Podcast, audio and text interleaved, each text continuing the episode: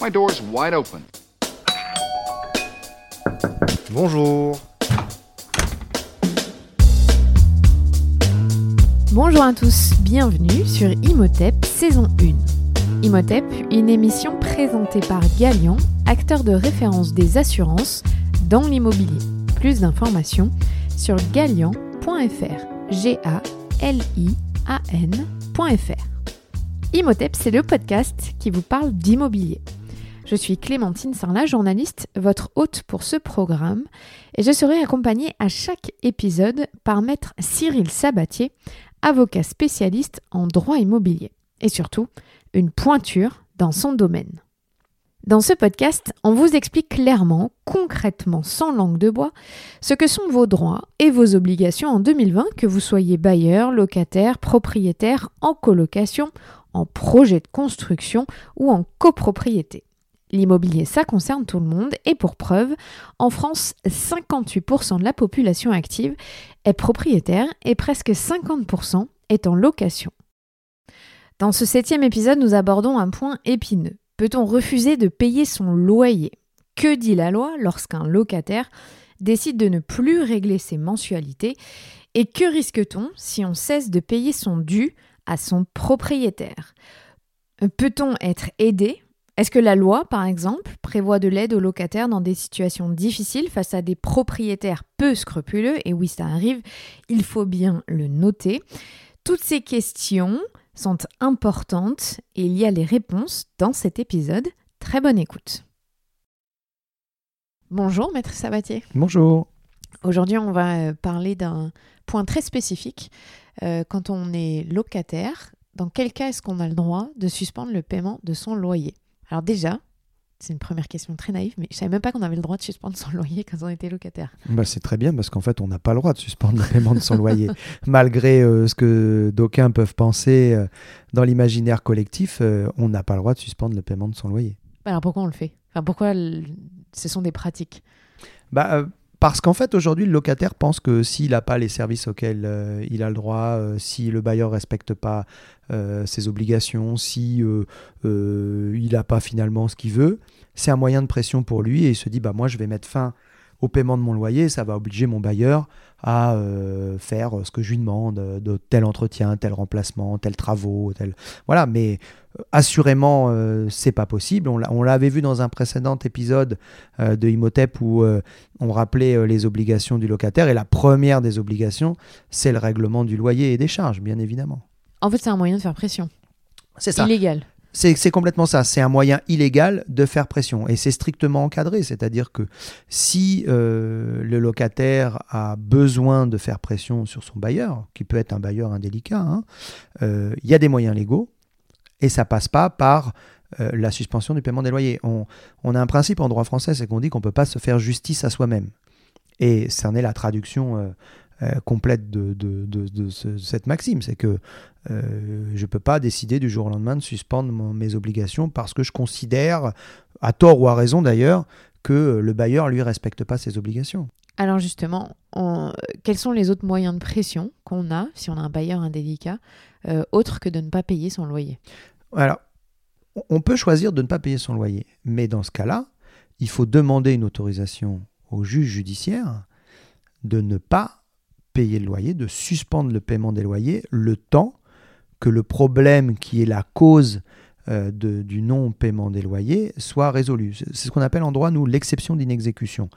Euh, je n'exécute pas mes obligations parce que je démontre que mon co-contractant, mon bailleur en l'occurrence, n'exécute pas les siennes. Mais pour faire une exception d'inexécution, encore faut-il que le juge la reconnaisse et l'ordonne. Euh, vous allez avoir plein d'hypothèses hein, où c'est tout à fait possible et où c'est tout à fait justifié, mais il faut en passer par une décision de justice. Alors, depuis la réforme des, procédures judiciaires depuis le 1er janvier 2020, euh, entrée en vigueur au 1er janvier 2020, on a une situation intermédiaire par rapport au recours du juge qui est euh, la médiation, la conciliation. Donc ça peut être aussi un système pour le locataire de, euh, mettre la pression, si je puis dire, en tout cas d'essayer de résoudre une difficulté locative en saisissant un médiateur ou un conciliateur avant d'avoir recours à la voie judiciaire pour euh, bah, essayer de résoudre le, problème de, relations locatives.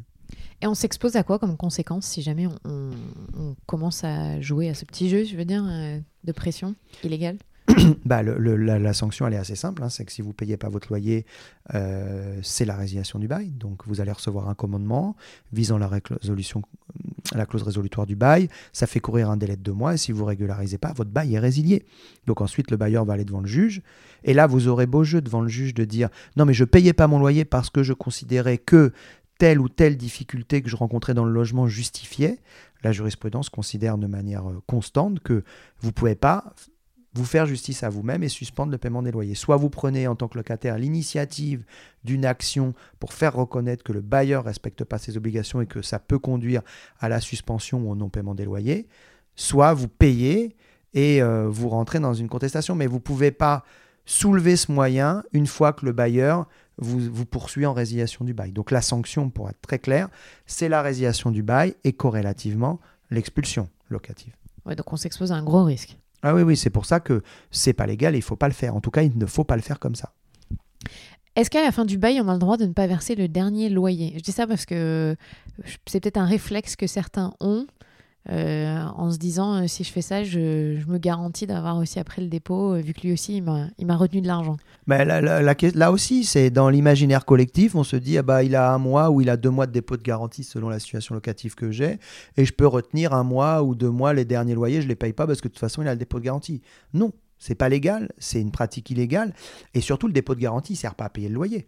On le sait bien, le dépôt de garantie, il sert à, couvrir euh, euh, les risques du bailleur et le respect, à assurer le respect des obligations du locataire à son départ, notamment, euh, et on l'a vu dans un précédent épisode, dégradation locative, etc. Donc, non, c'est une pratique là aussi qui est totalement illégale. On ne peut pas suspendre le paiement des derniers mois de loyer. Alors, j'ai envie de vous dire, les conséquences sont moins graves parce que finalement, le locataire s'en va. Donc, il risque pas l'expulsion. Et c'est aussi pour ça que euh, certains pratiquent parce qu'ils se disent, ah, après moi le déluge, de toute façon, je m'en vais. Euh, de toute façon, euh, il a mon dépôt de garantie. Qu'est-ce que je risque? Voilà.